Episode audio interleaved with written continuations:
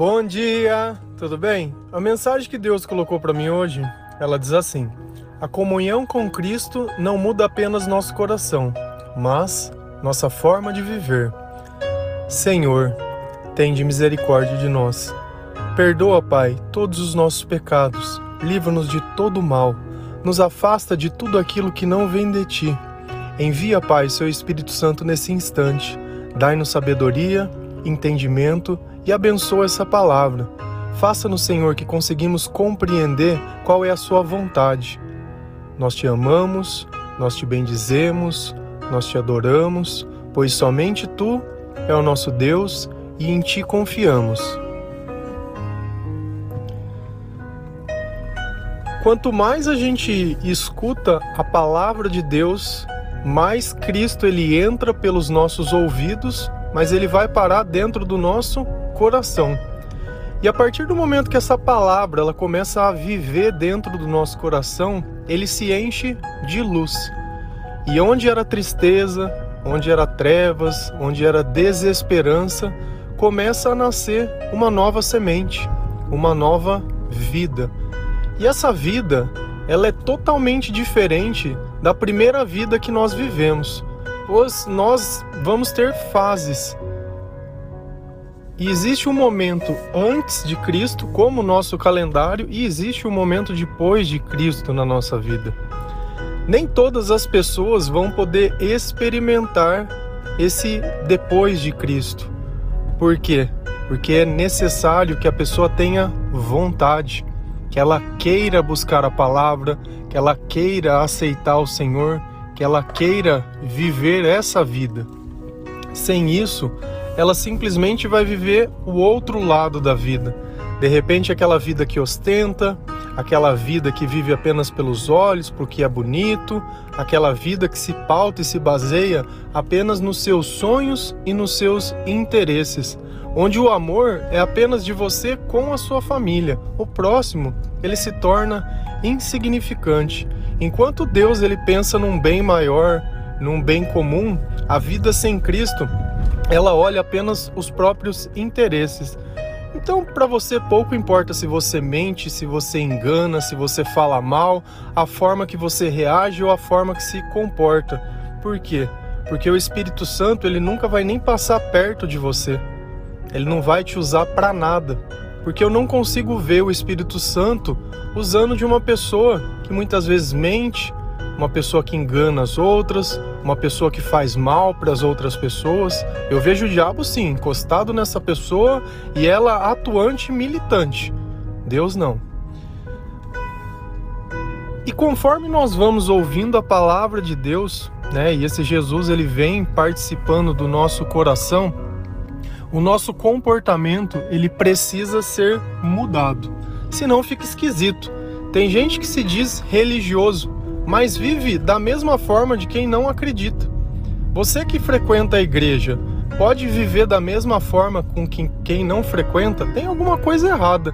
Porque se Deus ele não faz diferença na sua vida, não existe Deus trabalhando na sua vida. Porque tudo que Deus está dentro cresce. Se você olha uma árvore, se você olha uma vida, um bebezinho, se você olha um cachorrinho, um gatinho, qualquer coisa, qualquer coisa que veio de Deus, com o tempo ele cresce. Se você entra e sai, ou observa uma pessoa entrando e saindo de uma igreja e ela continua a mesma pessoa, tem alguma coisa de errado. Ou ela está indo lá naquela igreja simplesmente porque alguém pediu para ela ir, ou para que os outros achem que ela é uma boa pessoa, porque eu não consigo é, observar algo perto de Deus sem que Deus toque ou transforme. É impossível, é impossível porque a gente sente o Espírito Santo trabalhando em nós. E nós temos que tomar muito cuidado com o nosso comportamento, porque a partir do momento que nós começamos uma transição de sair das trevas para a luz, esse comportamento ele vai começar a mudar. Lá em Colossenses 3, do versículo 8 ao 10, a palavra de Deus ela diz assim: "Mas agora Abandonem todas estas coisas: ira, indignação, maldade, maledicência e linguagem indecente no falar. Não mintam uns aos outros, visto que vocês já despiram do velho homem com suas práticas e se revestiram do novo, o qual está sendo renovado em conhecimento à imagem do seu Criador. Abandonem todas essas coisas. Ira. Você tem mania de sentir raiva quando alguma coisa não dá certo? Você fala: Que inferno! Que droga! Tem? Gosta de se irar?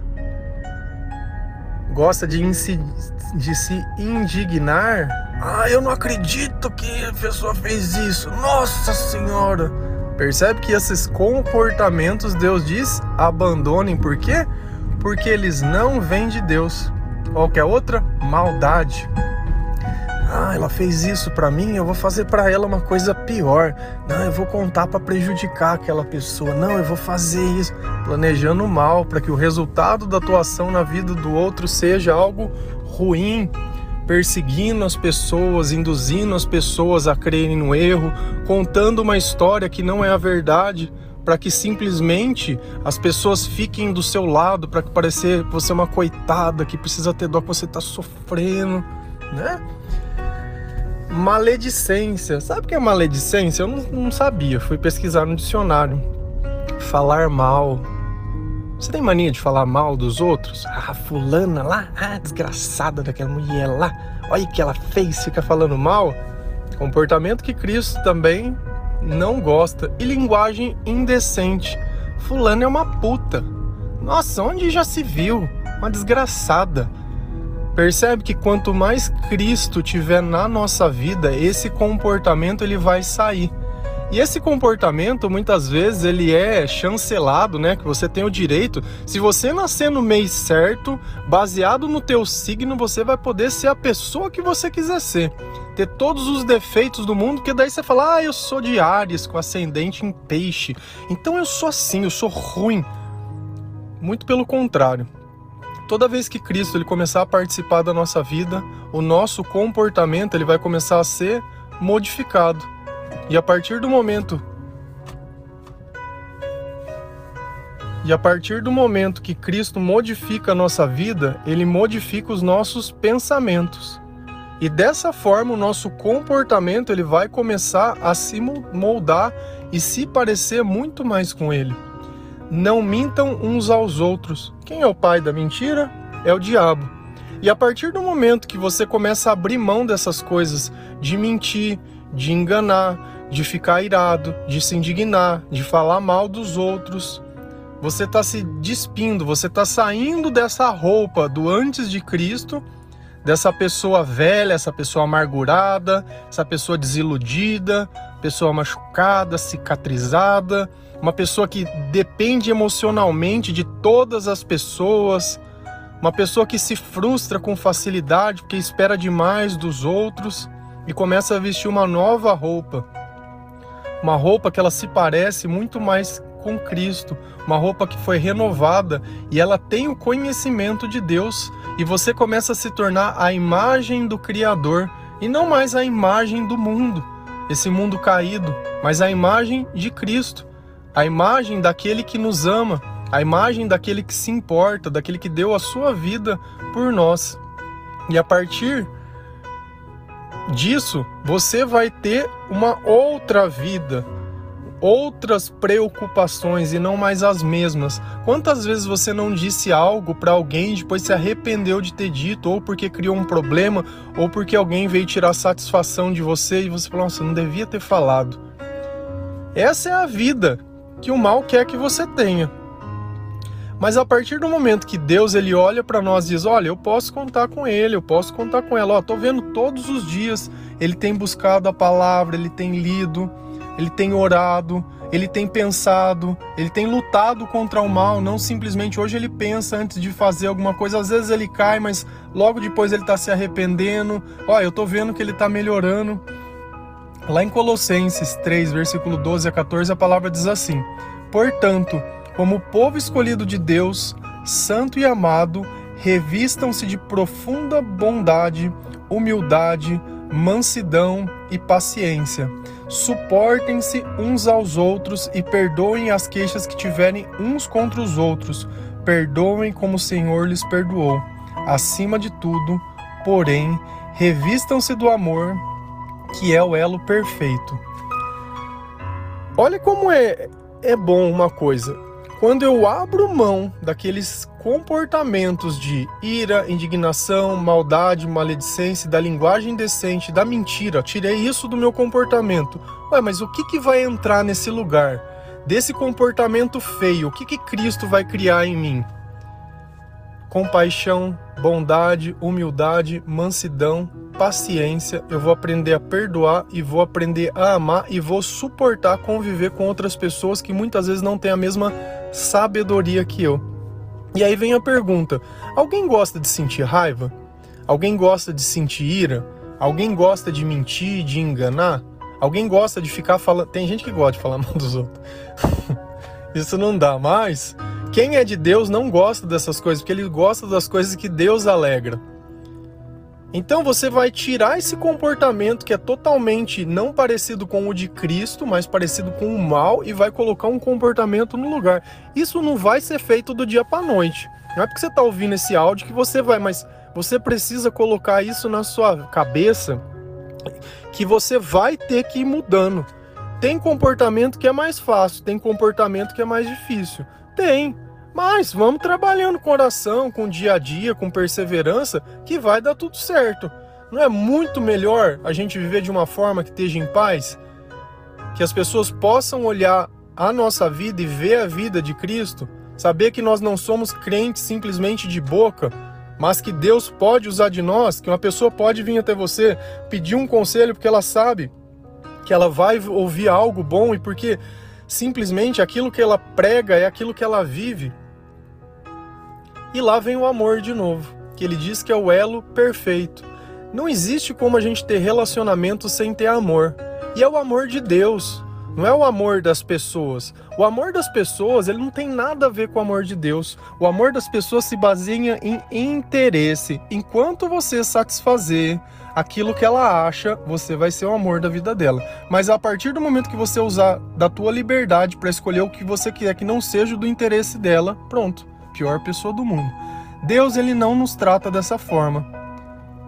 E a partir do momento que Deus ele sabe que nós temos o direito de escolher e escolher errado muitas vezes, ele nos deu o perdão. Ele nos deu o conhecimento, ele nos deu a sabedoria, ele nos deu a paciência. E nós vamos trabalhar com essas ferramentas na nossa vida para que nós não sejamos mais pessoas que vivem atrás apenas dos próprios interesses, uma pessoa que vive atrás do interesse, ela não consegue amar outra pessoa, ela não consegue dar para outra pessoa uma coisa que é dela. Ela só consegue guardar, ela não consegue dar. Ela nunca vai ver Deus fazendo o milagre da multiplicação, porque ela sempre vai achar que tem muito pouco para dividir com alguém, que vai faltar para ela. Falta confiança e falta tudo. E sempre que a gente ouve falar de amor, talvez as tuas experiências não sejam boas nesse instante.